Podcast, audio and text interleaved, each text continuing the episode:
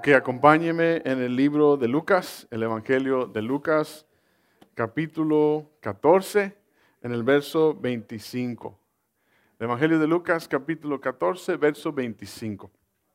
Y estamos estudiando este Evangelio, donde Lucas, el escritor, en el capítulo 1, en el verso 4, nos dice la idea principal de todo este libro, que es haber puesto todo escrito, todo lo investigado. Lucas era médico.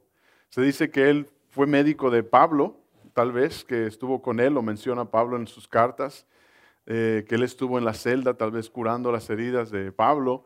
Y Lucas escribe este evangelio, investiga todo, escribe todo. Imagínense, un doctor. Y lo escribe y dice en el verso 4, en el capítulo 1, le digo, nos da la gran idea de todo este libro. Nos dice que esto está escrito, ha sido recordado, ha sido grabado, ha sido escrito, para que tú y yo tengamos plena esperanza de que es cierto. Para que tú sepamos que es, tengamos certeza de lo que estamos leyendo. Es cierto, es verdad para nuestras vidas. Y hoy estamos en el capítulo 14 y en el capítulo 14 vimos la semana pasada que Jesús pregunta, invita y reta a pensar y a preguntarnos, ¿quién dices que soy yo? ¿Sabes quién soy? Y vimos la semana pasada cómo es que los, los, religiosos en su tiempo, los judíos religiosos de los tiempos de Jesús, no tan solo eran sacerdotes, eran autoridad política sobre el pueblo de Israel, sobre el gobierno, tenían corrupción, tenían juego con los romanos y ellos estaban manipulando y dominando al pueblo con leyes, con ritos, que no eran la razón por la cual Dios los puso en el Antiguo Testamento, sino que lo llevaron al extremo, lo pusieron como carga y ellos mismos estaban limitando y por siendo uh, obstáculo para que conocieran a Dios. Y Jesús les reta fuertemente y vimos cómo es que tú y yo nos podemos ver ahí, ¿verdad? Conocemos al Señor, conocemos de la palabra, venimos a la iglesia y también nos podemos a veces convertir en aquellos que, empezamos a ser policías para Dios y Dios no nos llamó a ser policías. Dios nos llamó a ser enfermeros, enfermeras, de, que seamos como un hospital donde podamos venir tal y como somos. Amén. Y Jesús está retándonos y aquí vemos en el capítulo 14, el verso 35, acompáñeme ahí a Lucas 14, 35. Y mientras llega ahí, verso 25, perdón, le doy el título. Escriba hoy, tome nota junto con nosotros. Y el título esta tarde es el siguiente. La invitación. La invitación. Una invitación. Estaba viendo unas estadísticas de por qué la gente va a la iglesia aquí en Estados Unidos. Y la mayoría de la gente va o termina yendo a la iglesia porque alguien le invitó y también estamos viendo que casi 80% de la gente en la iglesia no invita a alguien más a que venga a la iglesia.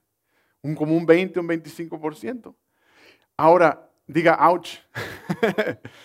Pero veámoslo aquí en esta historia. Jesús es el que está haciendo la invitación a seguirle a Él. Él nos está haciendo la invitación. Dios se hizo hombre porque así le plació a Dios venir y dar su vida por nosotros. Y mientras Jesús va en camino a Jerusalén, en camino a la cruz, a, morir por nuestros pecados, va invitando y diciendo, síganme, vengan conmigo, yo soy aquel a quien ustedes necesitan. Yo soy el que sana, el que salva, el reino ha venido, vengan a mí. Y aquí en Lucas 14 Jesús hace la invitación. Jesús nos invita. Vimos cómo eh, había tres públicos en las multitudes de Jesús cuando él iba ah, predicando. Eran aquellos que ah, buscaban y odiaban a Jesús, ponerle trampa, ¿verdad? Vimos a los fariseos poniéndole trampa, poniéndole acusaciones. Y vemos a aquellos que iban a ver los milagros de Jesús, que decían, a ver, si eres Dios, ah, hazme un milagrito, Dios. A ver, ¿qué más, qué más puedes hacer? A ver, ¿qué más milagros puedes hacer? Y el tercer grupo eran aquellos que realmente estaban viendo a Jesús como el Salvador, como el Mesías. Y pregunté la semana pasada, ¿quién eres tú? ¿Quién soy yo? ¿Dónde estamos ahí nosotros? Y la invitación hoy es a seguirle, a una entrega completa, a entregar nuestra vida a Él. Jesús estaba invitando a los que todo el mundo estaba odiando o marginando, al cojo, al enfermo, al ciego, al leproso, porque Jesús fue a la casa del fariseo, vimos la semana pasada. Y al ir a la casa del fariseo, Jesús está viendo cómo eh, están despreciando y eh, poniendo prejuicio en, contra de aquellos que necesitan. Y Jesús sana al enfermo y les dice, aquellos, aquellos hay que incluir, aquellos hay que estar. Y hice la referencia de cómo es que Dios tiene un corazón de, ah, compasión por el pobre, por el, marginado y también por aquel que es rico y margina. ¿Escucha? Que, está del otro lado. Dios también tiene compasión para que todos le conozcan, para que todos vengan a Él. Él busca ah, que le conozcamos. Y vaya, conmigo al verso 25, si ya lo tiene, diga amén. El verso 25 dice, grandes multitudes seguían a Jesús y él se volvió y les dijo, si alguno viene en mí, a mí, y no sacrifica, subraya esa palabra, el amor a su padre y a su madre y a su esposa y a sus hijos, y a sus hermanos, y a sus hermanas, y aún a su propia vida, no puede ser mi discípulo. Subraya, no puede ser. Verso 27. Y el que no carga su cruz y me sigue, esto es bien importante también, no quiere ser, no puede, perdón, ser mi discípulo. Verso 28. Supongamos que alguno de ustedes quiere construir una torre ¿acaso no se sienta primero a calcular el costo para ver si se tiene suficiente dinero para terminarla? Hasta ahí. Jesús va a entrar y darnos unos ejemplos, pero yo quiero enfocarme ahí en estos primeros versos, del 25 al 27. Y Jesús menciona que está en la gran multitud y les dice, si ustedes vienen a mí y no sacrifica su amor por los demás. Y aquí vamos a enfocarnos. Ese, ahí Jesús está refiriéndose a, un ídolo, está refiriéndose a aquello que es primero. Y luego menciona, no puede ser mi discípulo. Y usa esta palabra discípulo. En aquel tiempo eh, era muy conocida esta palabra porque eh, eh, los judíos entendían el maestro, el discípulo, el rabí. Y discípulo simplemente, sencillamente es el que sigue y aprende. El que sigue y aprende. Un discípulo es aquel que aprende del maestro, lo sigue, lo pone en práctica y enseña a alguien más lo mismo. Es como un, ciclo. Y Jesús está diciendo, ustedes no pueden ser mis discípulos. Mire lo que dice Mateo 10:24, lo menciono, escriba Mateo 10:24. Dice, un discípulo no está por encima de su maestro, ni un sirviente por encima de su maestro. Mire lo que dice también en Mateo 23, 15. Hay de vosotros, maestros de la ley y fariseos hipócritas, le dirige eso a ellos. Viajas por tierra y por mar para ganar un solo converso. Y cuando lo has logrado, lo haces, los haces el doble de hijos de infierno que tú. E, estos fariseos estaban ellos enfocados en ellos mismos eran autocentrados y egoístas, eran egocéntricos, estaban normalmente para su propio imperio, para su propio enfoque. Estaban centrados en ellos, no centrados en los demás. Estaban centrados en su propia vida, no centrados en la vida y la necesidad de los demás. Ahora el primer punto hoy para poner en práctica, escriba conmigo el primer punto de aplicación. Para amar a Dios,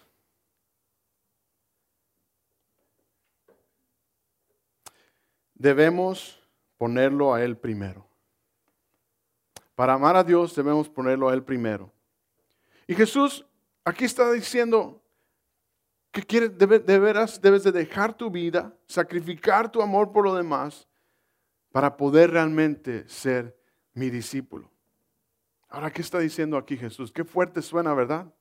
Dice, wow, ¿cómo que no puedo amar a mi familia? No es lo que está diciendo aquí el Señor. Está usando una epírbole, está usando una, algo exagerado para que entiendas que Él es primero que todo. Dios quiere ser primero en tu vida porque quiere que realmente ames a los demás como Él ama. Dices, no es que, ¿cómo es que Dios me dice que sacrifique a mi familia? Se está refiriendo de quién es primero. Por ejemplo, hay casos en que eh, en la casa, ¿no? Eh, caemos en el error, mi esposa y yo, de poner primero a los niños, ¿no? De que lo que ellos digan, lo que ellos quieran, ¿no? Y, y, se convierten en príncipes y reinas, ¿no? Del hogar. Y uno hace lo que sea por ellos. A eso se refiere a de que no hay una disciplina, no hay uh, un sacrificio, de que si uno le dice no una vez, no va a pasar nada. De que si podemos poner primero a Dios que las actividades de los hijos, ¿verdad? Hay casos de que ponemos primero el evento del hijo que la iglesia. O ponemos primero los deportes y el, eh, eh, lo que está haciendo el niño o la niña que estudiar su palabra, que pasar tiempo con Dios, que pasar tiempo en la casa de Dios. Entonces ahí, ¿cuál es el balance? Claro, yo entiendo, ¿verdad? Eh, poner actividades para los hijos, dinámicas para los hijos, pero la intención del corazón. No hay lugar para Dios, no hay ese amor por Dios y por su obra y por su propósito para mi vida. No, vemos aquí, Jesús les dice que cargue su cruz, que levante su cruz y me siga. Mire lo que dice Primera de Juan capítulo 4. Vaya ahí en su, en su Biblia, Primera de Juan capítulo 4, el verso 20. El verso 20 dice, si ya lo tiene, diga amén.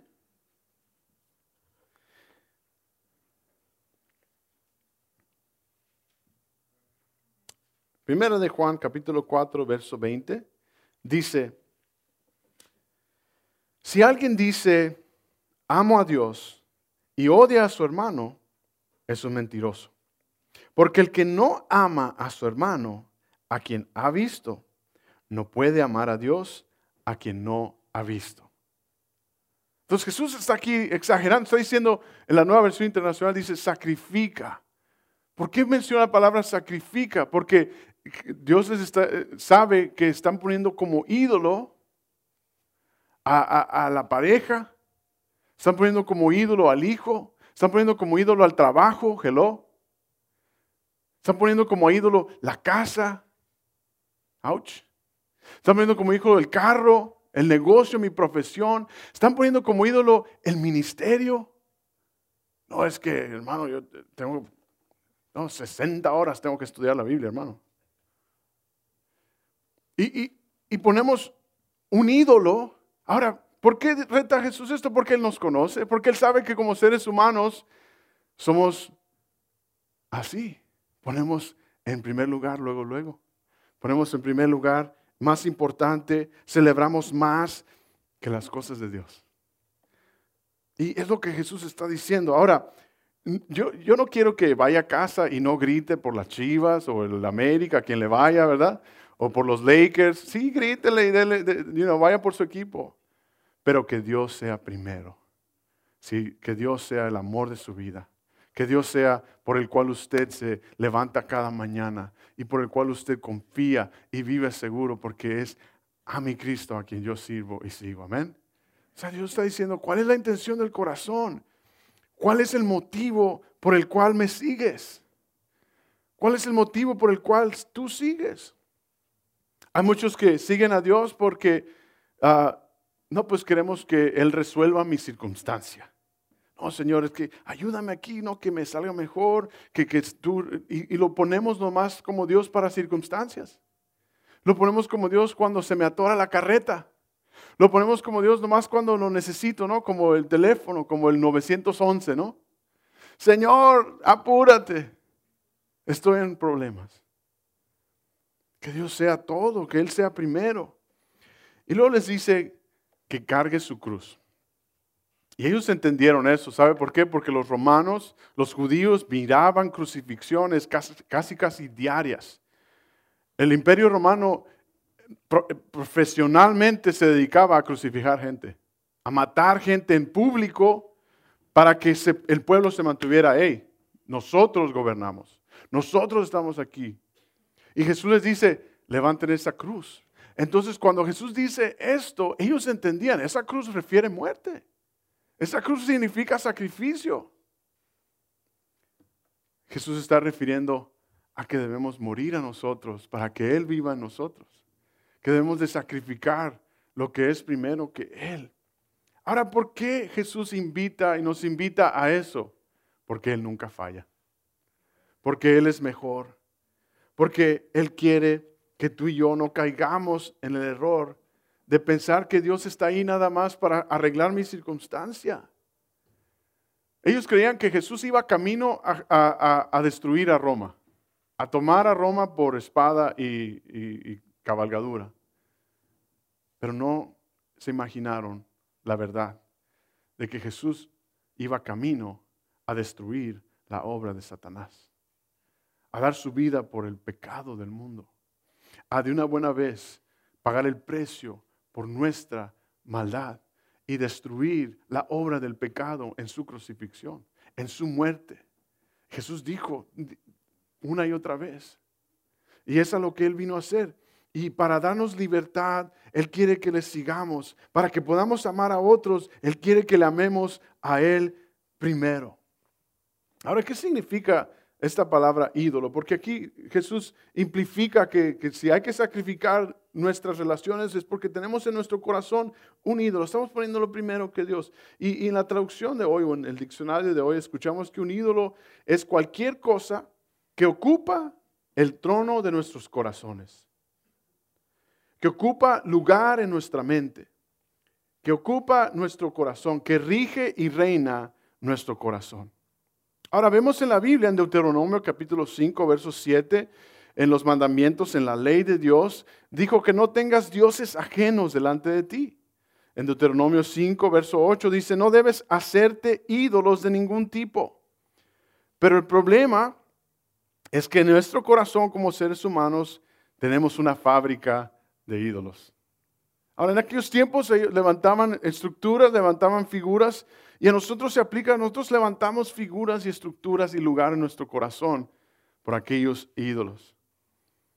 Ahora, Dios quiere hacernos libre de eso, que lo pongamos a Él primero, que confiemos nuestra vida en Él. Mire lo que dice el comentarista David Guzik, un comentarista bíblico, me gustó lo que dice, dice, el mayor peligro de idealizar o, de poner algo primero que Dios no proviene de lo que es malo a veces, sino de lo que es bueno también.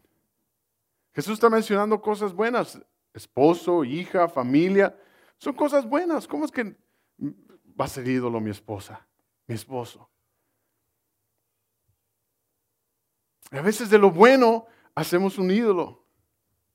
A veces de lo bueno ocupa el hogar de Dios en nuestras vidas.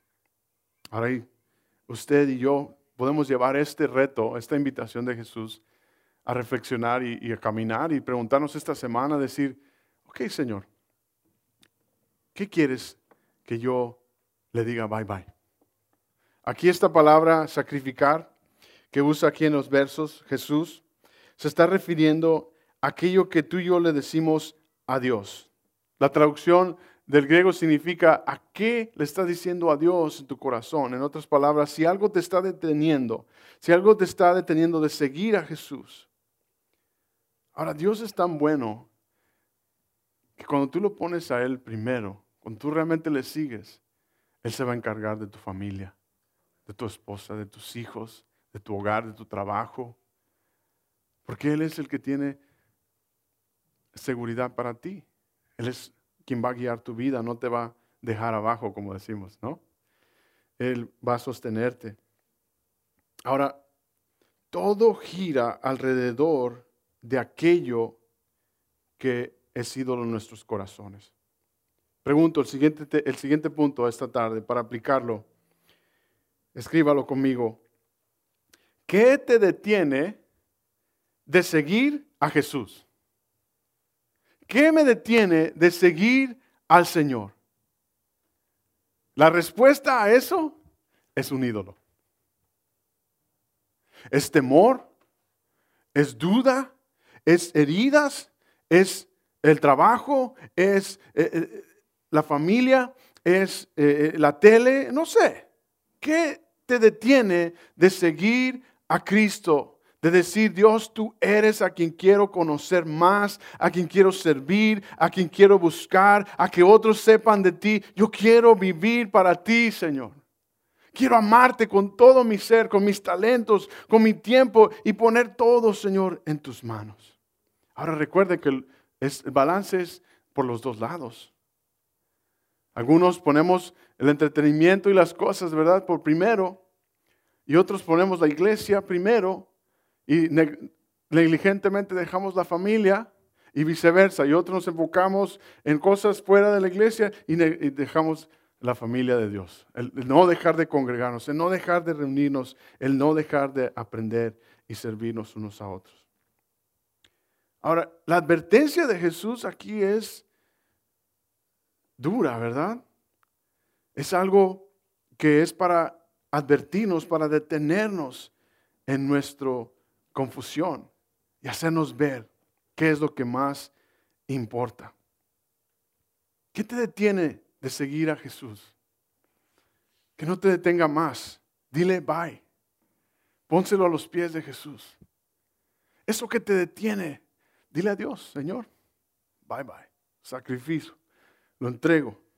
Lo, rindo.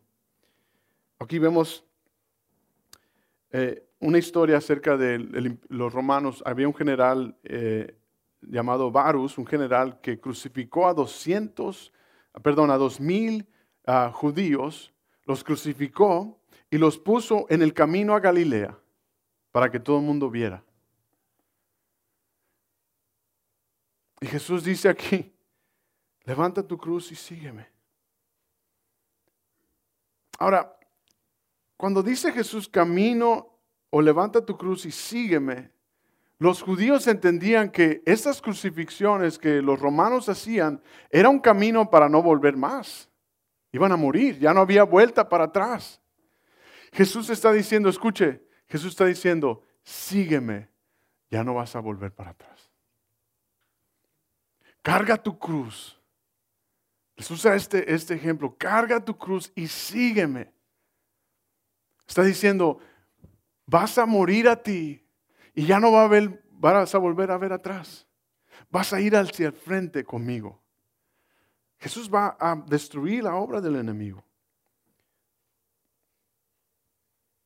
Las multitudes estaban ahí escuchando. ¿Qué te detiene de seguir a Dios? Hay un libro um, eh, interesante para esto, un libro de unos sociólogos Christian Smith y Melinda Denton hicieron un estudio de más de 3.000 adolescentes y universitarios, de cuál era su creencia um, espiritual, y encontraron que en este, en este tiempo uh, existe algo que ellos le llamaron un moralista terapéutico, un Dios que es un, un moralista terapéutico, un Dios que está ahí nada más para guiarnos cuando lo necesitamos, que todo el que tiene una vida buena va a ir al cielo, que existe el objetivo central de la vida es ser feliz y sentirse bien consigo mismo, y que no necesitamos a Dios hasta cuando estamos en problemas. Pero es un Dios que está cuidando del universo y que está protegiendo eh, al mundo. Eso es lo que están creyendo los adolescentes, lo que están creyendo en los universitarios. Un Dios que está ahí cuando lo necesito. Un Dios que está ahí nada más cuando me porto bien. Si yo me porto bien en la vida, voy a ir al cielo. Ahora, una de las cosas que vieron, por ejemplo, suenan bíblicas. Por ejemplo, dijeron ellos que existe un Dios que creó, ordenó al mundo y vigila la vida humana en la tierra. Suena bíblico. Dios quiere que las personas sean buenas, agradables y justas unas con otras. El objetivo central de la vida es ser feliz y sentirse bien consigo mismo. Dios no necesita estar involucrado en toda mi vida, excepto cuando es necesario para solucionar mi problema. Jesús dice, yo soy el camino, la verdad y la vida. El que viene a mí debe cargar su cruz, porque no hay vuelta para atrás, porque hay vida eterna, porque hay perdón de pecados. ¿Ve lo importante de esta invitación? ¿Ve lo importante de tú y yo entender esta invitación de Jesús? Porque es de vida o muerte invitar a alguien que conozca del Señor. Y es un reto para ti, para mí. ¿Qué es primero? ¿Quién es en tu vida primero? Porque cuando tú amas a Dios vas a recibir su amor y vas a poder amar a los demás como Él nos ama, dice la Biblia, que podemos amar porque Él nos amó primero. Y Jesús quiere que tú lo pongas primero, que Él sea Dios en tu vida, que Él sea quien reine Salvador en tu vida, que pongas tu fe en Él, amén. Porque Él quiere dirigir tu vida para que tú puedas amar verdaderamente, para que tú puedas ser libre de todo aquello que te detiene, porque Él va camino a la cruz para pagar por nuestra muerte. Él va camino a, destruir la obra de Satanás. Olvídate, los romanos, es una baba comparado a la esclavitud del pecado. Y Él va camino a darnos vida eterna y vida en abundancia. Diga amén. ¿Quién eres tú? ¿Cuál eres tú? ¿Seguidor del Maestro? ¿Es Jesús tu Maestro o tu sirviente? ¿Es Jesús tu Dios o el genio de la botella, no? Vaya conmigo allá al verso 28. Dígale a su vecino, esto está bueno, ¿eh? Y es para ti, dile. Verso 28. ¿Está usted aprendiendo? Verso 28 dice, supongamos que alguno de ustedes quiere construir una torre, Jesús va a darles una historia, ¿acaso no se sienta primero a calcular el costo para ver si tiene suficiente dinero para terminarla?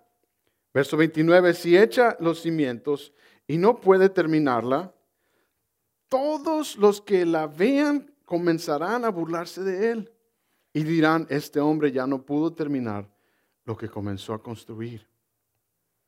O supongamos que un rey está a punto de ir a la guerra contra otro rey. ¿Acaso no se sienta primero a calcular si son diez mil hombres pueden enfrentarse al que viene contra él con veinte mil? Si no puede, enviará una delegación mientras el otro está todavía lejos, para pedir condiciones de paz. Verso 33, de la misma manera, cualquiera de ustedes que no renuncie, otra palabra, a todos sus bienes, no puede ser mi discípulo.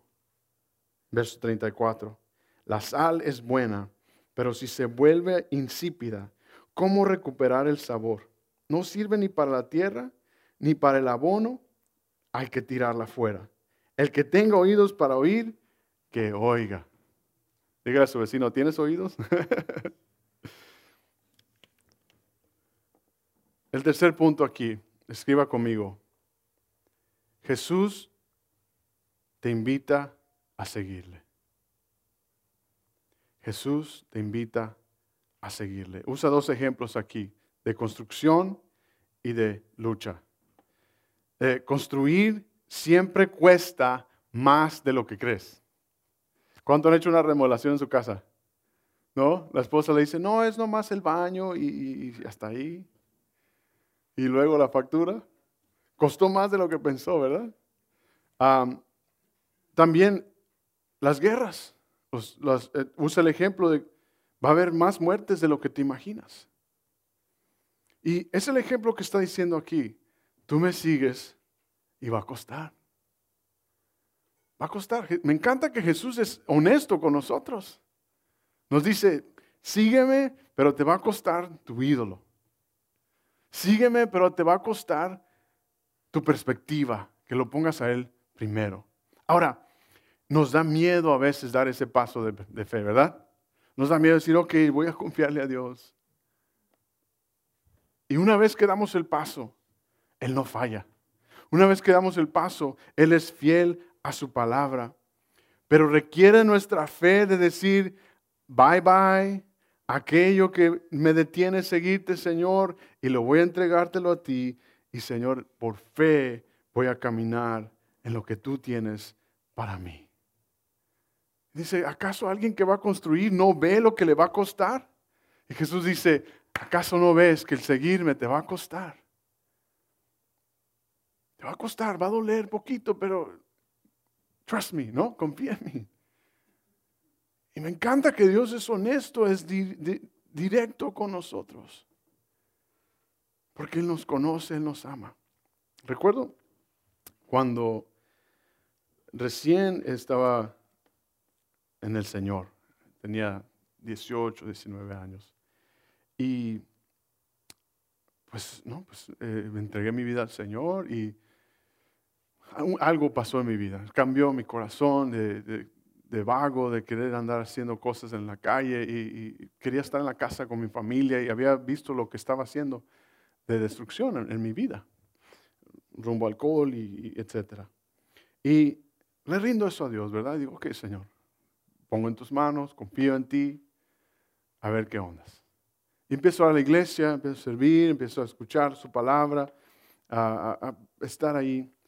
Y, quiero que mis amigos sepan, mis amigos, mis compas de toda la vida, de, mi, mi, colonia, mis amigos de la universidad, de la escuela, quiero que ellos conozcan al Señor. Y voy y hablo con ellos. Digo, ok, son mis amigos, ni modo que me odien. No los conozco desde morros, desde que antes estábamos jóvenes, más pequeños. Y voy y les digo, ok, hey, ¿a que no saben qué? No, pues entregué mi vida al Señor. No, pero ¿qué te pasó? Y estás loco y hazte para allá, aleluya y fúchila. Y ya, no me conocieron, mis amigos, ¿no? pero eh, estoy mejor, ya no, ya no tengo el deseo de andar haciendo las tarugadas que andábamos haciendo, para no usar otra palabra. Y no, es que no, es que ya te lavaron el cerebro y no, pero es que eh, perdonó mis pecados. Y empecé a hablarles así como pude, ¿no? ¿Verdad? ¿Cuántos han estado ahí? Así como pude, les es que Dios les ama a ustedes también. Yo no quiero que ustedes se vayan a la drogadicción, se los lleven a la cárcel. Mira lo que andábamos haciendo. Mira lo que yo estaba en cadenas, yo estaba atado a ese vicio, yo estaba atado a aquello. Ya no, tengo libertad, tengo esa paz. No, que tú y que yo. No, pues seguí insistiendo y seguí insistiendo y dejaron de hablarme, dejaron de llamarme. Y Señor, pues bendícelos. Y empecé a caminar para Dios, ¿no? Y empezó Dios a mandar amigos en la fe, familia en la fe. Empecé a aprender en la iglesia. Y, pues todos somos imperfectos, ¿verdad? Uno aprende, oh, pues es que uh, también está aprendiendo, yo estoy aprendiendo y vamos creciendo. Y va uno siguiendo al Señor. Y Él lo llama y lo lleva. Y yo doy gracias a Dios por esa decisión que hice hace tiempo atrás. Porque mire dónde estamos. Y mire lo que Dios quiere hacer. Y es lo que Dios quiere hacer en la familia tuya, en un amigo tuyo, en tu yerno, tu yerna, tu cuñado, tu cuñada, tu familia. Pero Dios quiere que tú confíes en Él. Que tú pongas a Dios primero, que tú le sigas a Él, digas, Señor, ok, yo te voy a seguir a ti y haz lo que tú quieras. Guíame. Quiero hacer tu obra, quiero hacer tu voluntad. Le digo bye bye a aquello que me llama a no seguirte. Aquello que me obstruye y me limita de seguirte. Te voy a poner a ti primero, Señor. Y Jesús termina en el verso 34. Vaya ahí conmigo en el verso 34. Ahora, lo que está diciendo Jesús, ellos entendían bien claramente eh, lo de el cargar la cruz. Ellos eh, miraban crucifixiones todo el tiempo, sabían que era camino para no volver, una muerte, un sacrificio. Y les dice, les cuenta aquí de eh, construcción y de guerra. Y luego les cuenta algo acerca de la sal. Y en aquellos tiempos, como no había con qué poner refrigeración, no había refrigeración, no había refrigeradores, ¿verdad? Para guardar la carne, se usaba la sal como conservativo, diga conmigo conservativo, como conservador, como para que la carne no se eche a perder. Y le echaban sal, lo ponían a sal, pero no duraba mucho tiempo porque se salaba y ya no podía comerse. Eso era un, un tiempo nada más. Tenía que cocinarse casi luego, luego. Y era para conservar esa comida, esa, esa carne, ese alimento. Y Jesús les dice, verso 34, ¿ya lo tiene? La sal es buena, pero si se vuelve insípida, en otras palabras, si no se usa, ¿cómo, cómo recuperará el sabor? No sirve ni para la tierra, ni para el abono. O sea, la sal es sal, no, no se usa en otra área más que para salar la carne, salar la comida, ¿se fija? Hay que tirarla fuera. El que tenga oídos para oír, que tenga. ¿Sabe qué está diciendo el Señor? Está diciendo, esa sal somos tú y yo, para conservar la obra de Dios, para conservar lo que el mundo necesita. Jesús dijo, yo soy la sal, ustedes son la sal del mundo, ¿verdad? ¿Qué dijo? ¿Verdad que dijo? Ustedes son la sal del mundo que traemos esa conservación, ese evangelio, eh, seguirle a Él nos hace la sal del mundo. El seguirle a Él nos hace el sabor que este mundo necesita. Dígame. ¿Ha usted comido steak sin sal? Sabe a carne, ¿verdad? Sabe a sangre a veces. Pero le echa una sal, sal, y pimienta que dice, uh, esta carnita asada. Es lo que Dios hace cuando le seguimos. Trae sal a nuestras vidas. Trae sal a aquellos que te ven y dicen, oh, yo quiero de lo que tú estás recibiendo de parte de Dios. Dile, sí, mira, ven, vamos, yo voy contigo. Yo te ayudo, yo estoy ahí para contarte mis luchas, mis, eh, mis victorias, lo que Dios ha hecho en mi vida, lo que Dios puede hacer en ti y en mí. Tú y yo somos influencia conservadora en este mundo. Tú y yo podemos influenciar este mundo con el Evangelio, darle sabor, darle eh, el, amor de Dios que tanto este mundo necesita. No, no un cristianismo amargado que ah, estos brothers ahí nomás, no. Aquellos que dicen, mira, vamos a la iglesia, te llevo a comer, vamos a convivir juntos, vamos a un estudio, vamos a eh, escuchar, vamos a aprender, vamos a servir ahí, vamos a echarle ganas, vamos a ser la sal y la luz del mundo, porque cuando seguimos a Cristo, Él no falla, Él es fiel, Él es la razón por la cual tú y yo estamos aquí. Amén. Entonces, no te detengas. Pregunto otra vez, ¿qué te detiene de seguir a Jesús. Eso es lo que te limita a ser sal. Yo entiendo que a veces es algo fuerte, algo que nos detiene y decimos, es que Señor, tú sabes, Dios sabe, Dios sabe, confíale eso. Ponle a Dios eso en sus manos. No, sea lo que sea. Una relación, tal vez necesitas perdonar te detiene de seguir a Dios. Dile, pide a Dios que te ayude a perdonar, porque es sanidad para ti. Tal vez te cuesta rendirte a Él, ponerle el, timón, ¿no? darle la rienda a Dios de tu vida. Tal vez es amar a otro, a una persona que es difícil amar. Dios quiere que le pongas eso a Él, que si te detiene de seguirle, que lo pongas en sus manos, le digas bye bye, digas adiós y le sigas. Tal vez te da miedo seguir a Jesús. Dices, no, es que me va a costar.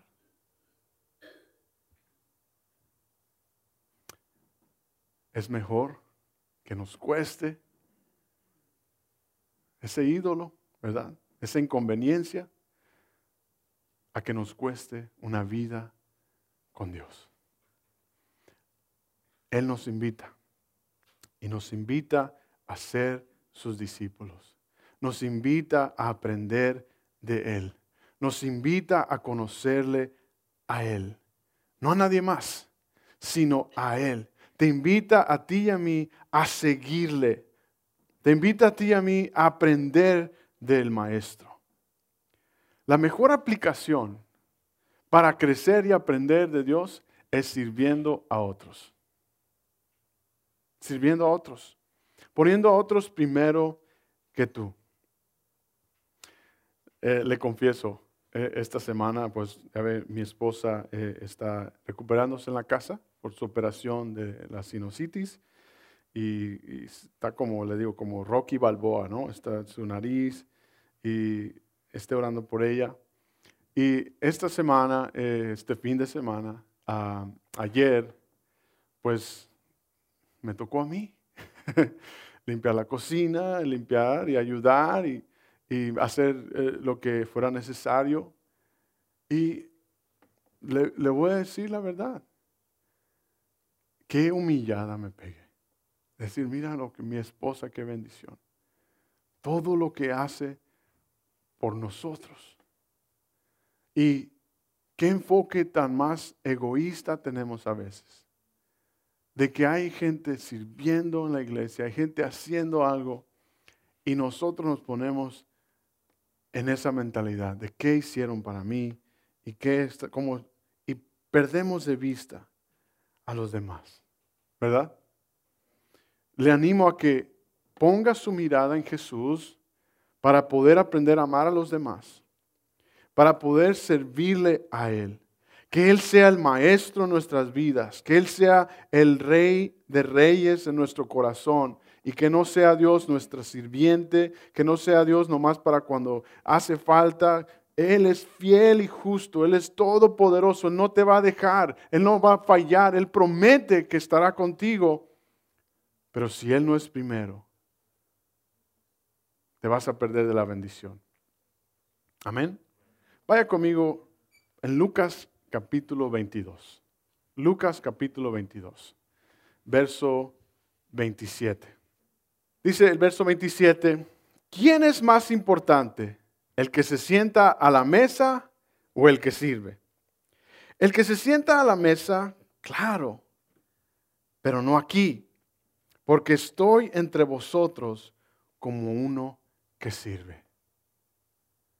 Dice el Evangelio que el Hijo del Hombre no vino a ser servido, sino a servir y a dar su vida por rescate por muchos. Jesús nos dio el ejemplo a seguir, servirle a Él. Jesús nos invita. ¿Cuál es tu respuesta? Jesús te invita a seguirle. Jesús te invita a rendir tu vida a Él. Todas las áreas. Porque Él nunca falla.